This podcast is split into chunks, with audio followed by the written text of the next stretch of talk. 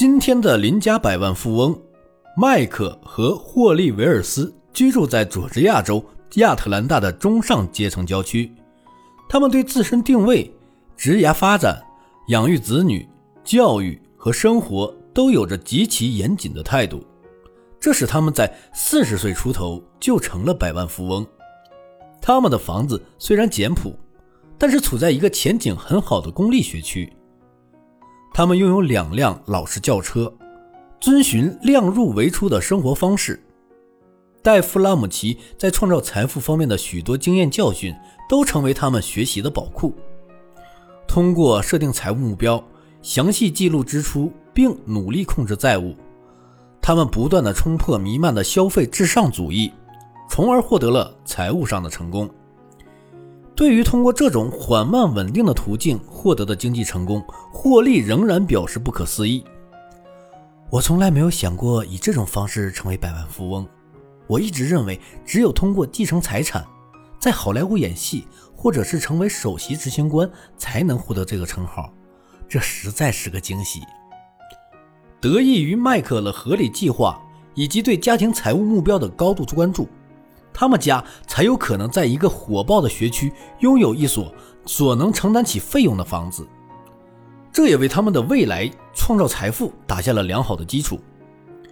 想要买下一套郊区的房子，必然会面临许多陷阱。麦克的同伴都将希望寄托于雇佣的房地产经纪人身上，但麦克选择忽视身边的这种趋势，最终独立完成了这笔交易。他说：“我们住的地方不需要房租协会，也不需要高尔夫球场，要学会拒绝来自乡村俱乐部的诱惑，所以我们不愿意与房地产经纪人合作。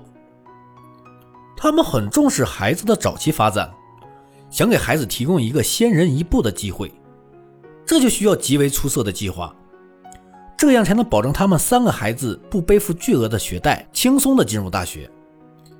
他们毅然承担起这份责任，即使社区中的其他家长认为孩子就应该依靠债务来上大学。当然，为教育以及退休提供资金，就需要规划以及节俭的生活方式。自制力也是他们生活的一部分。为了不超出预算以及维持一个节俭的生活方式，霍利专注于家庭的财务目标，制定了与其匹配的消费方式，而不是盲目追求任何最新以及顶级的产品。他这样解释道：“如果产品没有降价或者清仓销售，我是不会去买它的。我拒绝支付零售价买东西。买东西不能着急，要有耐心。”我有儿有女，所以我通常会去买黑色或中性的衣服，这样衣服就可以在孩子身上循环利用。我们购买二手的运动器材，也没必要去买新的，不是吗？我们不攀比，我们不想超越任何人，但我们需要平衡孩子们的期望和需求。同大多数 X 一代一样，威尔斯一家也重视全家人的共同经历。例如，为全家跨国旅行进行储蓄。威尔斯一家在消费时考虑的是沉浮不定、无法控制的市场情况，他们绝不会基于对未来经济成功的期望以及升职加薪的可能而盲目消费。他们的表现出一种恒定的行为模式，而不只是在经济不景气的时候，他们才会选择节俭。这种自制力强大的家庭理财方法。不仅使他们在四十岁出头就成为了百万富翁，而且在周围环境很恶劣的情况下，他们也获得了一定的缓冲。麦克说：“二零一零年，房地产市场崩溃了，这让我们的生活也陷入了水深火热。但是我们仍然在坚持自己的计划。过去我们一直在监控我们的资产负债表，现在我们不再反复检查。”我在二零一三年换了工作，这样我就有了更多的自由，也更容易维持工作与生活之间的平衡。我之所以能够做出这样的改变，是因为我们的财务状况一直处于稳定的状态。当我们向维尔斯一家寻求一些建议，希望借此帮助更多的人从仅仅收入较高转变为真正的富裕。他们不停地提到自制力，创造财富必备的因素之一。一，不要让你的生活方式支配你的财富目标。对维尔斯一家以及其他想要获得百万富翁地位的人来说，必须采取相反的做法。二，对消费品要有一种足够好的心态。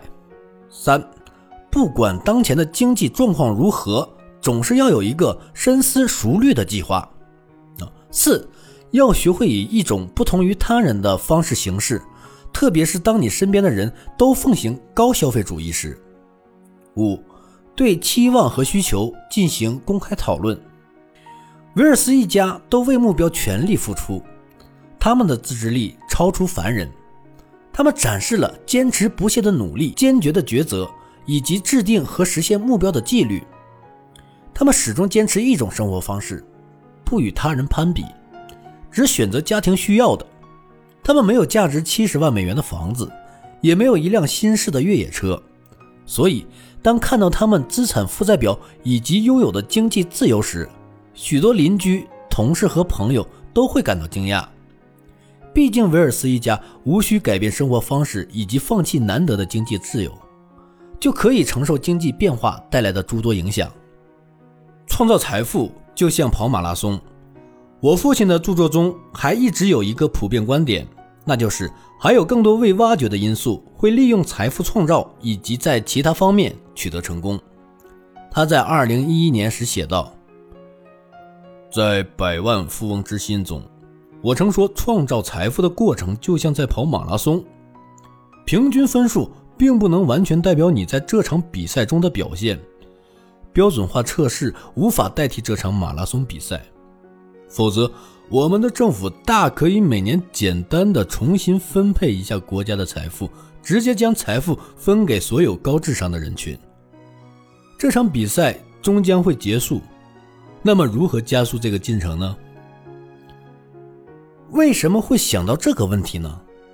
是因为有一天我读到了这样一篇文章，文章对于使用标准化测试来预测整个职业生涯的成就变化提出了质疑。作者指出，无论是学术能力评估测试，还是全美橄榄球联盟的新秀训练营，他们都有一个共同的问题，即他们都是用短期测试。事实证明，推动人生成功的许多重要因素的性格特征，如坚韧和自制力，这些都无法在短期内衡量。坚韧体现了一个人对长远目标的投入程度。正如我在《百万富翁之心》中所言，哈佛大学杰出的智力与成就研究的学者大卫·麦克莱兰德曾说：“传统的智力分数就能解释部分生活中成功的案例。我们测试的百万富翁有的并不是优秀学生，他们在传统测试中没有得过很高的分数。那我们从他们身上看到了什么呢？”他们拒绝让那些高举学术胜率大旗的人支配他们在生活中的表现。他们认识到，他们的创造力、辛勤劳动、自制力以及某些社交技能，包括领导能力，远远要比成绩和能力测试结果更重要。一位典型的百万富翁在工作五千九百八十个小时后，才能迈入七位数净资产的门槛。这些时间。要比他完成学术能力测试的时间长得多。